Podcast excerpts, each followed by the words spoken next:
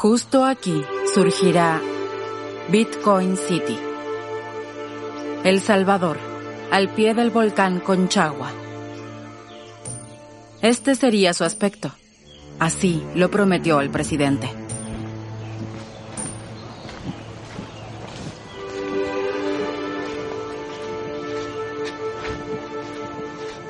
Cuidado, un escalón.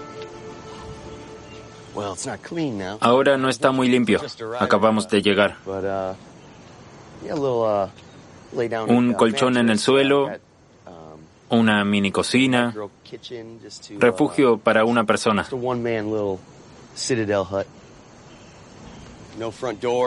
No hay puerta. El sitio es bastante seguro. Desde que estoy aquí nunca había nadie peligroso. O también puedo dormir en la playa. Ningún problema.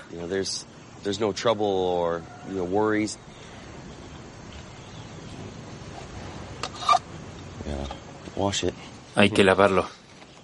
Está un poco sucio.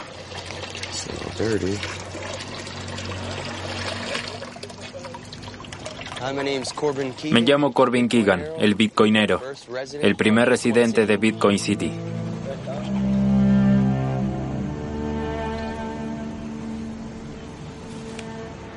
Bitcoin en El Salvador es un rayo de esperanza para toda la humanidad. Bitcoin resuelve no solo el problema del dinero, sino todo lo relacionado con el dinero.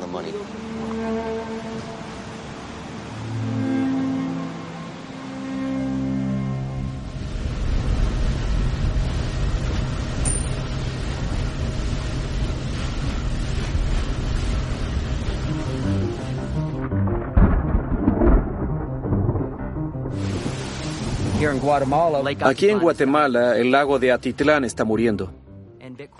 Y la minería de Bitcoin es la solución. Toda esa basura puede ser convertida en energía y esta, a su vez, ser convertida en Bitcoin.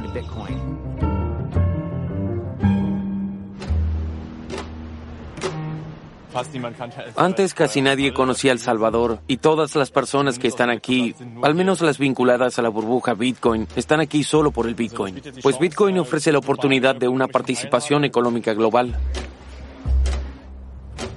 Puede ser un negocio para las élites y creo que las comunidades más pobres son las que menos están siendo tomadas en cuenta para este tipo de economía. Cuando se habla de El Salvador, se habla también de Bitcoin. Y si Bitcoin entra en crisis, también entra en crisis el país. Y eso es lo que sucede ahora. Los bitcoineros vinimos hasta acá para dar un fuerte mensaje a la sociedad y explicarle a la gente que en realidad se trata de una gran oportunidad.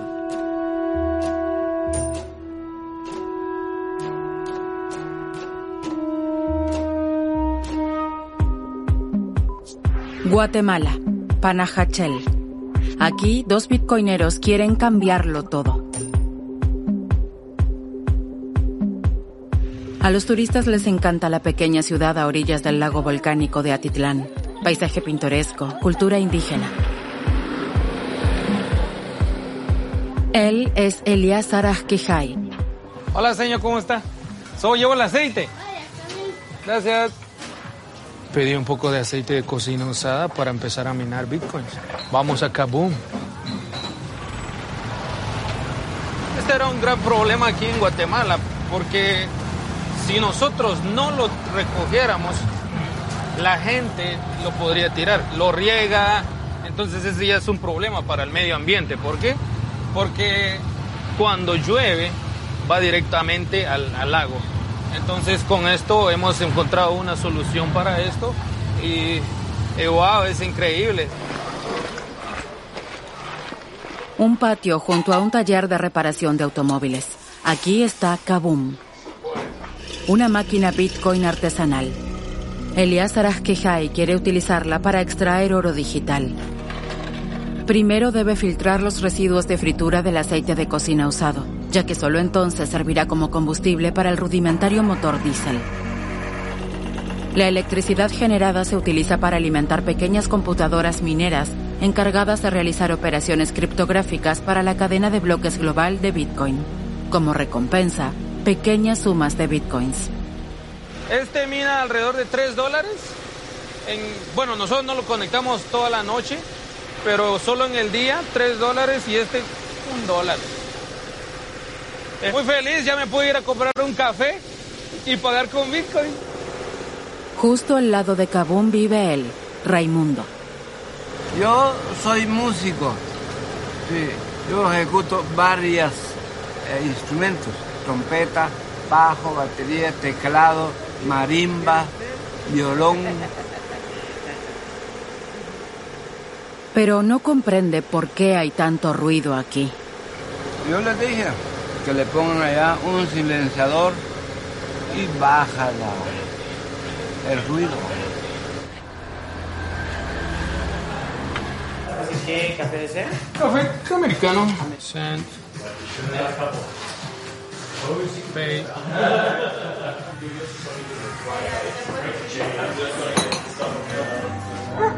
Bitcoin generado con residuos. Elías Arajkijai tomó la idea de Patrick Melder. Esto es lo que yo llamo una joya oculta, toda cubierta de enredaderas y follaje. Sin embargo, allí dentro se encuentran todos los ingredientes necesarios para descomponer desechos orgánicos y crear metano a partir de ellos. Podríamos capturar este metano y quemarlo para generar energía y de ese modo extraer bitcoins. La estación biodepuradora ha estado inactiva durante años. Conectarla a la red es demasiado caro para el municipio. Las aguas residuales pasan de largo. ¿Podrían los bitcoins de la minería de metano ser un incentivo para ponerla finalmente en marcha? Sería una forma sencilla de ayudar a la comunidad, una prueba más de cómo pueden resolverse esos problemas solo con Bitcoin. La siguiente etapa sería un incinerador de residuos. De ese modo, conseguiríamos un ciclo genuino de generación de bitcoins a partir de residuos, ayudando a la comunidad, mejorando la economía y protegiendo el medio ambiente. Patrick Melder llegó desde los Estados Unidos como misionero cristiano. Con el mismo entusiasmo, ahora lidera el proyecto Lago Bitcoin. Amo esta comunidad y amo Guatemala. Y me encanta ayudar a la gente. Entonces, si cuento con una herramienta para ayudar a estas personas, ¿por qué no hacerlo? Aquí la mayoría de las personas no tiene una cuenta bancaria, ni tienen ahorros, una realidad que ambos quieren cambiar. A la comerciante Patricia Torres Zun ya lograron convencerla. Antes, si le sobraba algo de dinero, simplemente compraba más mercadería. Ahora tiene una billetera Bitcoin y clientes nuevos. Con solo escanear el código QR, el dinero está disponible en su billetera de la cadena de bloques. El Bitcoin es muy bueno porque es una forma de, invertir. En este momento, eh, como bien Patrick nos ha explicado, puede subir o bajar. Entonces nos ha recomendado eh, que debemos de invertir una parte de nuestras ganancias y que en un futuro, no este año, tal vez en uno o dos años pueda explotar. ¿Listo para la píldora naranja? Píldoras naranjas, así dicen los bitcoineros cuando predican las bondades de Bitcoin. ¿Cómo está? Bien, gracias. Muy bien. Como les decía, mi nombre es Eliazar, nosotros formamos parte del proyecto del lago Bitcoin. Ustedes tienen un negocio, entonces para ustedes les conviene trabajar con Bitcoin. ¿Por qué? Hay muchos turistas que vienen de Estados Unidos, de cualquier parte del mundo, pagan con Visa y Mastercard, les cobran al final un 5 a 8%, ¿verdad? Bitcoin lo que está haciendo ahora es, yo puedo mandarle a usted dinero y no pagar nada de comisión. El encargado del local de renta de motocicletas no está convencido. El Salvador. Desde 2021 es el primer país en aceptar Bitcoin como medio de pago. Jeff Gallas acaba de llegar. Hola. El bitcoinero y empresario es parte de una delegación alemana de gira por Bitcoinlandia. Al cierre de la misma habrá una importante conferencia. Eso es lo especial de Bitcoin. No hay sede central, sino estas conferencias que básicamente son puntos de encuentro y permiten llevar esta cultura de Internet a la vida real. Y San Salvador es aún más especial porque el país entero acepta Bitcoin y es por lo tanto un gran laboratorio. El pago se hace con Bitcoin, aunque el primer intento falla. Ahora sí. Jeff Gallas viaja por segunda vez. Desde la reforma monetaria de 2021, El Salvador ha sido considerado la tierra prometida entre los bitcoineros. Pero los lugareños, ¿comparten la euforia o tienen otras preocupaciones muy diferentes? Mi nombre es Víctor Peña, soy periodista salvadoreño. Desde el régimen de excepción, el trabajo de los periodistas críticos también es cada vez más peligroso. Hay amenazas, restricciones y algunos son objeto de escuchas telefónicas y espionaje. Cuando empezó todo el rollo de la ley Bitcoin en 2021, el gobierno hizo una campaña masiva para decir que estábamos avanzando eh, a ser como una de las potencias económicas mundiales eh, por ser el primer país que implementaba Bitcoin, pero sin embargo el 7 de septiembre se cumplió un año de la ley en vigencia y el gobierno no dijo una sola palabra, no hay nada, no hay una sola palabra de Bitcoin. Lo que actualmente ocupa al país, dice Víctor Peña, se aprecia mejor en el corazón de San Salvador, en la Plaza Libertad aspecto de normalidad en medio de un régimen de excepción. Los soldados traen seguridad y nuevos problemas. Vamos a una especie de mercado negro, si podemos decir. Esta es una plaza donde venden muchos artículos que normalmente tienen un origen ilícito, ¿no? Pero es, es también una forma de comercio en este país. Hay mucha gente que subsiste de esto. Un mercado negro en el mismísimo centro de la ciudad. Hasta no hace mucho visitarlo era potencialmente mortal. Las pandillas controlaban el mercado de forma brutal, al igual que el país. El Salvador tenía una de las tasas de homicidios más altas del mundo. Para cambiar esa realidad, el gobierno ha encarcelado a unos 60.000 presuntos pandilleros sin juicio previo. Había este, bastante conflicto, los muchachos de las pandillas chocaban unos con otros, pero y ahora ya casi eso no se da. Bueno, ya no se da. De cierta manera el gobierno hace un buen trabajo porque de alguna manera él quizás busca hacer algo bueno para, para el pueblo. Pero igual también este, hay mucha gente que, que de alguna manera se siente mal porque se han llevado a sus parientes inocentemente. En la guerra contra las pandillas, el país está luchando por lograr un equilibrio entre la seguridad y los derechos fundamentales. La revolución de Bitcoin está paralizada. El punto de información de la billetera estatal Chivo está desierto. Muy pocos la usan. Bitcoin, sí. Tenemos una, la aplicación. Fíjese que a un principio era bastante, pero últimamente como que ha bajado. Las razones las desconozco. En el centro de San Salvador no hay rastros de la euforia por Bitcoin. La mañana siguiente, en un viaje a una de las regiones más pobres del país. Aquí está en marcha un proyecto de gran relevancia para el presidente, la minería de bitcoins a través de energía volcánica. El periodista Víctor Peña quiere saber si la población local se beneficia con el proyecto. En Berlín se encuentra con dos líderes comunitarios. Hola, ¿qué tal? Mucho gusto. Gracias.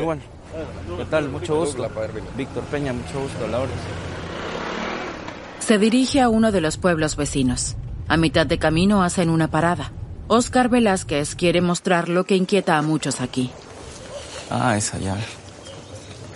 Es una planta de que genera energía y hoy están priorizando con el tema del Bitcoin, que es materia prima. Claro. Según establece el gobierno, pero desconocemos nosotros como comunidades qué se hace. ¿Qué ¿Cuál es el propósito en sí?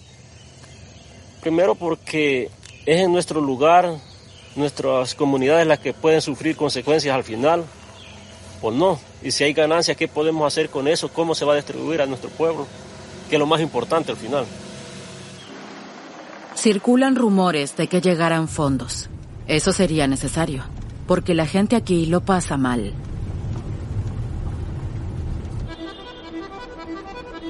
San Salvador, base de operaciones de los bitcoineros.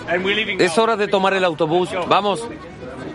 La delegación de Bitcoin también va a Berlín.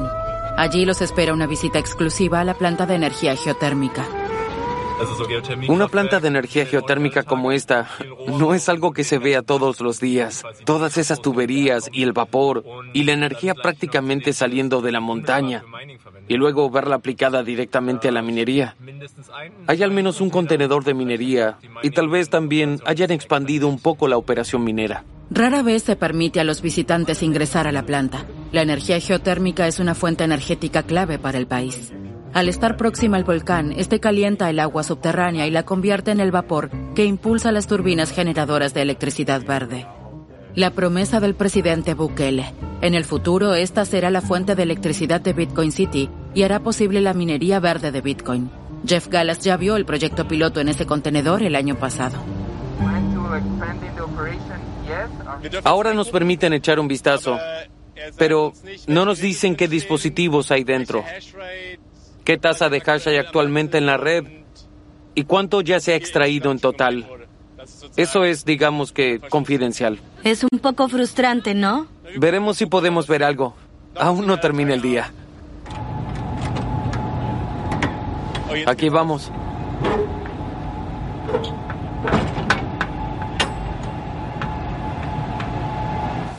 A pocos kilómetros de distancia, los líderes comunitarios muestran cómo vive la gente del lugar. ¿Cuántas familias son acá? Dice? Pienso que en mi comunidad son 76 familias. Sí. Ninguna tiene acceso al agua. En este tanque oxidado, la comunidad recolecta agua de lluvia. Es la temporada seca y el lugar no cuenta con un pozo. Agua de lluvia que también beben. Dice que gracias a Dios hasta la vez podemos decir que no, va solo los niños a veces parecen de, de diarrea o que por lo, del, lo del agua. Para mejorar la situación, pues desearíamos hallar una institución, ya sea eh, gubernamental o no gubernamental, que nos apoyara a cuando se nos vaya limitando el agua en los estanques, eh, tener una ayuda de, de agua por pipa para estar echando los estanques y no dejar de, de estar beneficiando a la familia. Parece paradójico, pero en medio de la selva el agua es un privilegio. Las familias viven aquí sin ninguna infraestructura, sin alcantarillado, sin carreteras pavimentadas. Lo poco que existe está racionado.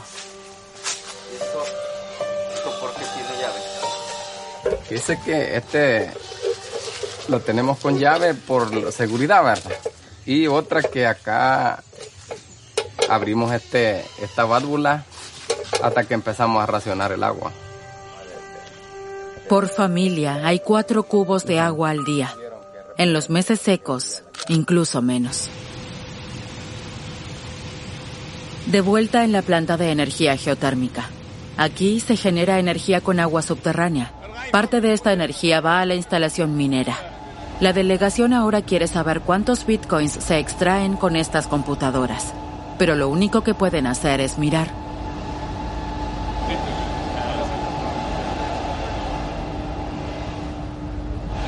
Nada ha cambiado en comparación con el año pasado.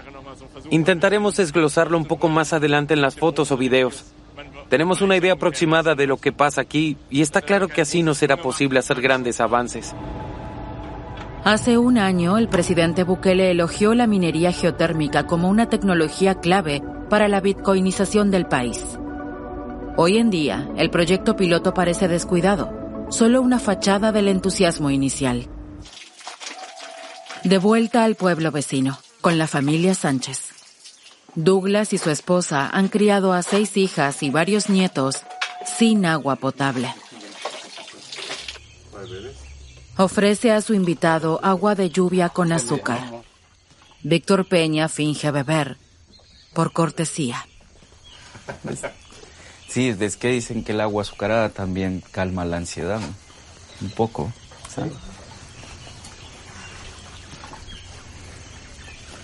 Es agua con azúcar nada Solo se sabe que con las ganancias que se obtengan con el Bitcoin, se va a, mejorar algunos sistemas. Eh, es lo que se supone, Que, esperamos que hayan cambios eh, grandes, por decirlo así. ¿va? por ejemplo, si puede cierto eso, va de que va a generar un montón de ganancias y que se van a coordinar un montón de proyectos, eh, sería, bueno, quizás no ser egoísta con los demás sectores, va, pero nuestro sector es el que ahorita tenemos una emergencia grave con, con respecto al agua potable. Hola. Él, es. Para acá solo por el sin inversión, el nieto de Douglas Sánchez también crecerá sin tuberías de agua. Víctor Peña duda de que Bitcoin cambie eso. A lo mejor ayudará a los grandes inversionistas, al gobierno mismo, a los funcionarios actuales, eh, a los que creen en esta religión del Bitcoin, y que la promueven y que la publicitan, pero no creo que en el fondo termine ayudando a las comunidades. Siempre golpea, ¿no? Sobre todo que ahora que tengo una hija, eh, cuando veo la necesidad de los niños, eh, ver que viven en estas condiciones me golpea mucho porque me siento identificado. Es decir, al final yo siempre digo que hago este trabajo desde el privilegio que me ofrece ver estas necesidades de primera línea, pero me golpea mucho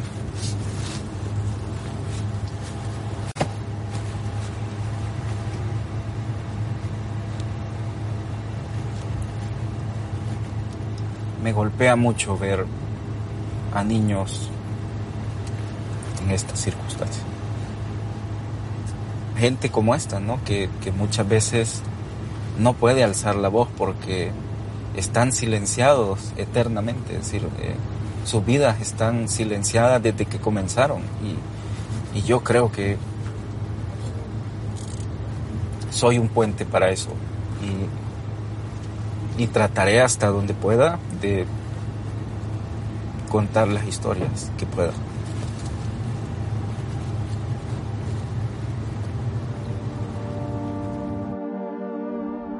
De vuelta en Guatemala. Patrick Melder y Elias Arajquijay han instalado una billetera Bitcoin para los empleados del local de renta de motocicletas. Ahí le están viendo dinero, mire. Y a usted ya le llegó. Las transacciones son instantáneas. Ahora tienen un dólar en Bitcoin. pero ¿y este en efectivo dónde, dónde se puede sacar o cómo se hace? Yo, yo soy como un cajero automático y usted me llama y yo vengo acá con usted. Yo vengo, yo le doy el efectivo, usted me da los bitcoins a mí y usted ya tiene efectivo. Es muy fácil. Y por ese cambio no le puedo, no, no cobramos nada. Gracias. Muy emocionante una vez que la gente se entera de cómo Bitcoin funciona. Claro que sí, todos quieren trabajar en Bitcoin. Hay muchas dudas que tenemos que platicarlos con la dueña para ver qué, qué podemos hacer, porque sí se ve interesante. Pues el único, este, yo tengo algo de una duda es cuando como es un poco volátil. Amanecer en Panajachel. Es la hora de los perros callejeros. Patrick Melder tiene una cita en la escuela. Presentaremos el nuevo curso de Bitcoin y una impresora 3D. Va a ser emocionante. Aquí, en una escuela privada, los niños aprenden a usar Bitcoin y por qué es importante para ellos. Bienvenidos. Bitcoin es dinero, como el que tengo en el bolsillo, dinero de papel, que llamamos fiat y Bitcoin es dinero digital. Vamos a hablar un poco de Bitcoin. Entonces, Bitcoin es dinero digital. Es como esto. Elías Arasquijay traduce. Patrick Melder no habla español. Pero Bitcoin es dinero digital. La diferencia entre esto y esto es que el gobierno dice que esto tiene valor y esto otro no tiene ningún valor. Yo podría comprar cientos de estos y hacer imprimir tantos quetzales como quiera. Podría imprimir tantos como yo quiera. Eso es esencialmente lo que el gobierno está haciendo ahora con los quetzales. Y Bitcoin es como el oro.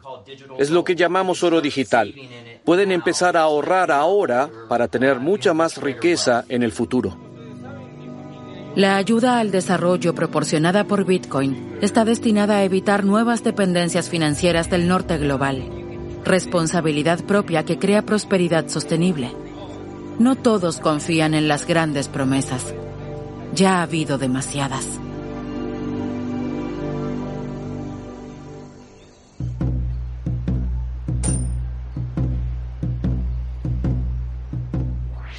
En San Salvador, Jeff Gallas y la delegación tienen una cita en el ministerio. El salvadoreño Nelson Hino ahora también forma parte de ella. La audiencia está dirigida específicamente a bitcoineros. Me intriga la estrategia digital. Hay muchas preguntas que siguen sin respuesta, incluso desde el año pasado. Preguntas como, ¿qué pasó con Bitcoin City? ¿Cuál es su plan? ¿Qué ocurre allí? Mi experiencia es que ya podemos hacer preguntas abiertamente en estos encuentros y también hablar con los expertos que responden según su mejor conocimiento de las cosas. Nelson Hino vive en Alemania desde hace años. Espera mucho de Bitcoin para su país de origen. Hace un año y medio veía El Salvador como un simple destino de viaje porque mis padres viven aquí. Pero desde entonces he visto aquí que todo el negocio puede evolucionar.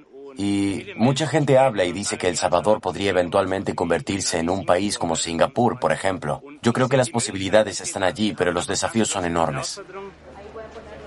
Nelson Hino espera información del gobierno al igual que todos los demás. La ministra de Economía se disculpa. La prima del presidente Bukele está allí para reemplazarla. Da la misma presentación sobre Bitcoin City que dio el año pasado. Con respecto a Bitcoin City, ¿hay un plazo o un plan más preciso que diga cuándo se construirá? Por ejemplo, la planta que suministrará energía a la ciudad. En lo que respecta a Bitcoin City, no tenemos una fecha prevista para la construcción, solo tenemos el proyecto. Entre los bitcoineros existe un creciente escepticismo en cuanto a la seriedad del gobierno sobre el proyecto Bitcoin. Creo que en las diapositivas e incluso durante la conferencia no hubo de parte de ella una respuesta a cómo debería implementarse todo y tampoco un cronograma de eh, realización. Y la pregunta es cuánto hay realmente detrás o si es solo una especie de cebo para los inversores. Esa es la verdadera pregunta. Tal vez sepa las respuestas una de las economistas más críticas del país. Visita a Tatiana Marroquín. Hola. Hola, ¿qué tal? ¿Estás enferma? Yo creo que en dos días ya, ya, Puedes hablar. bastantes días con fiebre, entonces ya los siguientes días creo que ya serán más tranquilos. Entonces nos vemos por Skype y, y ahí estamos bien. El periodista Víctor Peña se dirige a un lugar que muestra cómo gana dinero la gente en El Salvador. La mayoría de la población de este país no tiene un trabajo formal, no tiene ingresos económicos fijos cada mes y entonces subsiste, se rebusca, como decimos acá. Un tiangue, un mercado tradicional de ganado en el oriente del país. Si quieres entender una dinámica económica del país, esta es la economía real. Gente que se levanta muy temprano por las mañanas. Hay gente que ha tardado cuatro horas para llegar hasta acá para poder vender y comprar su, su ganado. Durante años, Víctor Peña ha documentado el desarrollo de estos mercados ganaderos en un proyecto fotográfico. El negocio aquí funciona de mano en mano, con dinero en efectivo. Aníbal Rivas es regateador profesional.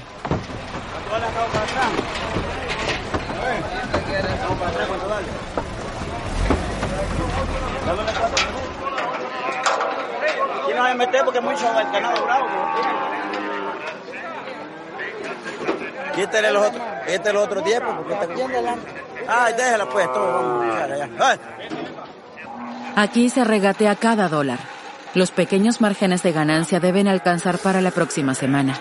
Una marca ardiente sella el trato. Ah, vaya a ver. 60 dólares. Cada uno. ¿Aceptan pagos en Bitcoin? No, aquí no se vale eso. No, hay, no podemos eso, volado, nosotros. Porque no sabemos eso, volado, cómo es. Sí, dicen que está girando, pero no, no funciona. Mejor dólares. pues. Dólares sí, va. Para los vaqueros, todo el concepto de Bitcoin es incomprensible. La gente necesita oler el dinero, necesita sentirlo para saber y, tener garantía de qué pueden, a qué pueden acceder con el dinero que tienen en la mano. Es así como se ha construido este, esta economía local, ¿no? El Bitcoin no lleve. El Bitcoin no huele. De vuelta al ministerio. Los bitcoineros confrontan al gobierno con el colapso del intercambio de criptomonedas FTX. Quieren saber si los bitcoins estatales se ven afectados, pues el gobierno está reteniendo información importante. Cuando FTX se cae, todos tenemos un problema. ¿El Salvador mantiene el bitcoin por su cuenta con sus propias claves privadas o lo mantienen en un intercambio? Desafortunadamente no tenemos esa información, porque no somos nosotros los que gestionamos la cuenta. Algunos quieren discutir, otros intercambian contactos. Bitcoin y Estado-Nación. ¿Es posible?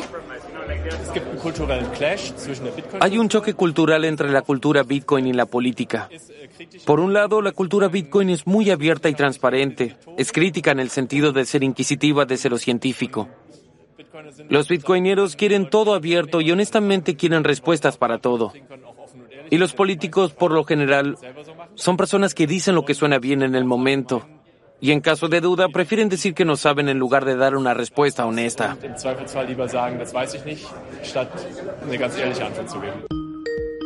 Llamada a la economista Tatiana Marroquín. Su síntesis después de un año de Bitcoin.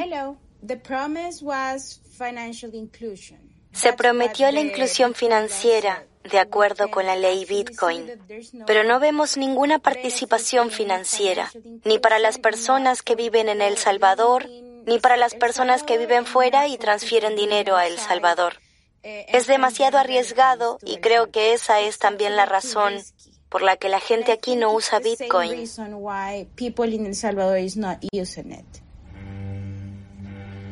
Cada ciudadano recibió de parte del Estado una billetera con Bitcoin por un valor de 30 dólares. Cuando abre la suya, su cuenta ya está en uso. Fue robado, sí. Bitcoin en El Salvador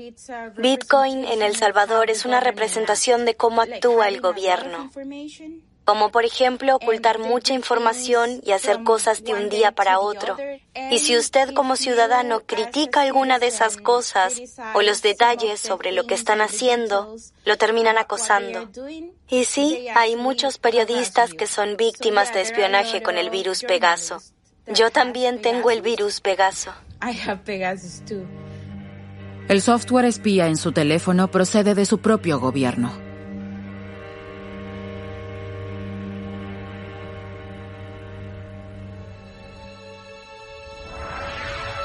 De vuelta en Panajachel. Un día importante para el proyecto Lago Bitcoin. El mayor desafío es recaudar el dinero y el precio del Bitcoin está por los suelos en este momento. Y así las cosas, el entusiasmo por invertir en proyectos de Bitcoin simplemente disminuyen, como es de esperar. Y eso lo hace un reto. Patrick Melder ha invitado a bitcoineros de todo el mundo, ya que para su visión de la minería de residuos necesita inversores con urgencia y sobre todo publicidad. El prototipo debe convencer a los invitados. Minería de Bitcoin para la protección del medio ambiente. ¿Se puede implementar el concepto a gran escala? Todos aquí saben que Kaboom solo produce pequeñas sumas de dinero. Si lo conectaras a la red, perderías dinero. Pero como la energía es gratis, es todo ganancia. Desconozco qué tan aplicable es a gran escala, pero es una iniciativa fantástica.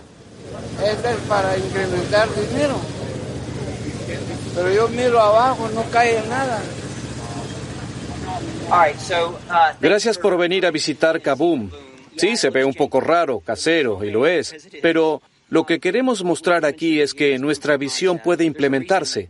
Pero, ¿por qué no con plantas eólicas o solares? Las razones son demasiado caras. Esta es la forma más barata de poner en marcha la minería en Panajachel. Al hacerlo, estamos descentralizando la minería de Bitcoin y al mismo tiempo involucramos a los países del sur global en esta revolución. Esto no solo crea una economía circular donde extranjeros traen bitcoins, sino que también se trae tecnología, Eso es lo emocionante. Después del prototipo viene el proyecto real. El viaje lleva a las montañas sobre la ciudad, a un vertedero a cielo abierto.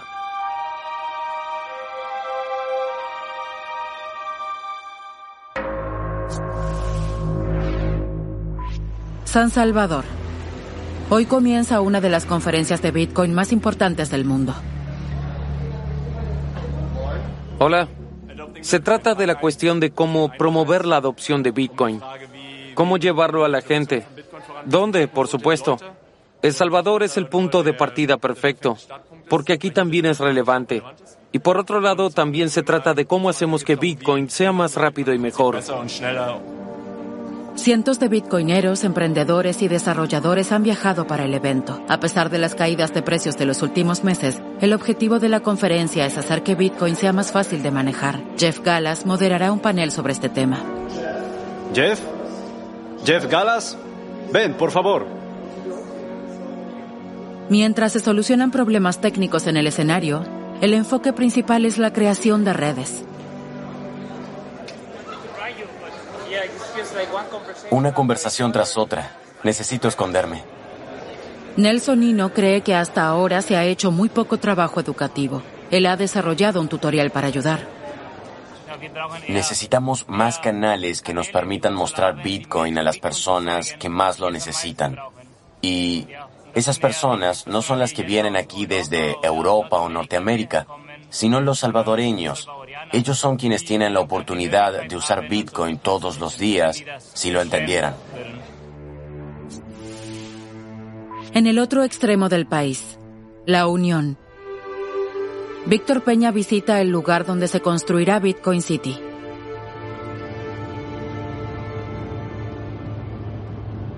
No creo que la, la gente no quiera soñarla no podemos soñar con proyectos que coqueteen, decir, con, con un país de primer mundo si, si no hay como base la educación, no hay un buen acceso a la salud y sus políticas económicas están en quiebra.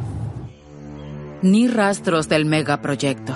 Prometió un aeropuerto nuevo en esta zona o que conectaría con Bitcoin City, prometió un tren del Pacífico, prometió un viaducto en la carretera de los chorros, prometió un estadio y hasta la fecha todos esos proyectos no hemos visto nada, ¿no?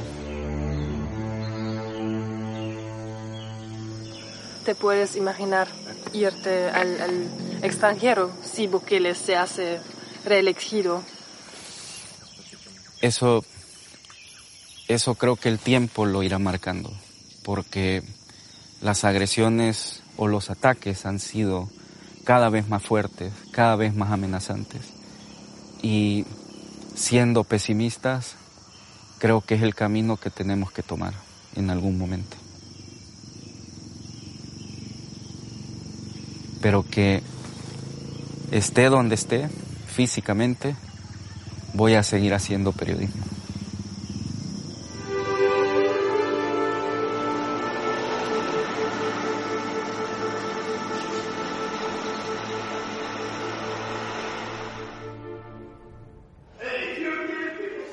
Max Kaiser, promotor estrella del presidente Bukele, habla en la conferencia.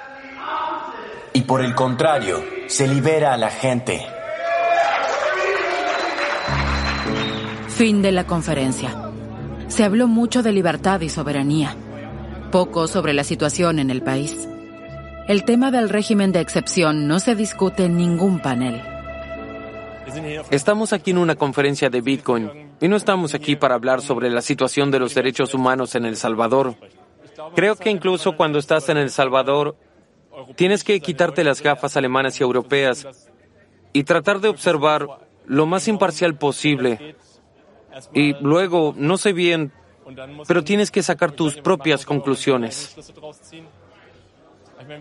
Tampoco somos políticos, todos nosotros somos personas individuales, reunidas aquí por el entusiasmo que nos produce Bitcoin. Y actualmente eso es posible en El Salvador, pero puede que en algún momento ya no funcione. Tampoco tengo respuestas definitivas.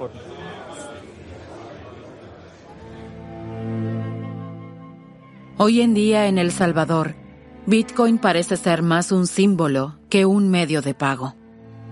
Su interpretación es controvertida. Para algunos representa el amanecer de un futuro digital. Para otros, se está convirtiendo cada vez más en el signo de otra promesa incumplida.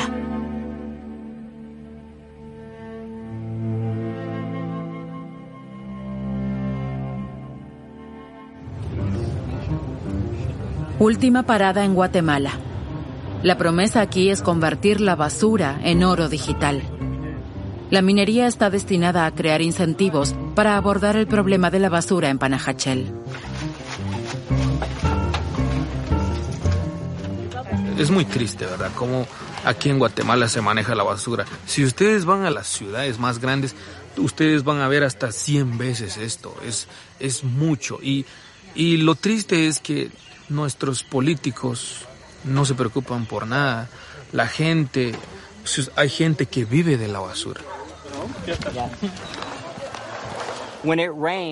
Cuando llueve, esto se filtra en la cuenca y luego todos los contaminantes fluyen desde este vertedero hacia la cuenca y hacia el lago. Y ese es el problema que estamos tratando de resolver. Patrick Melder quiere construir una planta de clasificación de residuos y otra de biogás. Se busca que sea rentable mediante la minería de bitcoins que se lograría con la electricidad generada. Es un proyecto de millones de dólares. En nuestro modelo queremos convertir parte del Bitcoin en un ingreso básico descentralizado y devolverlo a la comunidad, porque esa es su basura Así que tienen derecho a quedarse con ese oro. Cuando los europeos estuvieron aquí hace 400 o 500 años, robaron todo el oro del país. Bitcoin es oro digital. La basura allí no parece oro, pero es energía. Eso es oro digital. Y queremos que se quede aquí, en América Central y del Sur. No faltan las grandes visiones entre los bitcoineros de América Latina la narrativa del oro digital para todos. Una historia que unas veces suena creíble y otras solo parece tener un brillo lejano.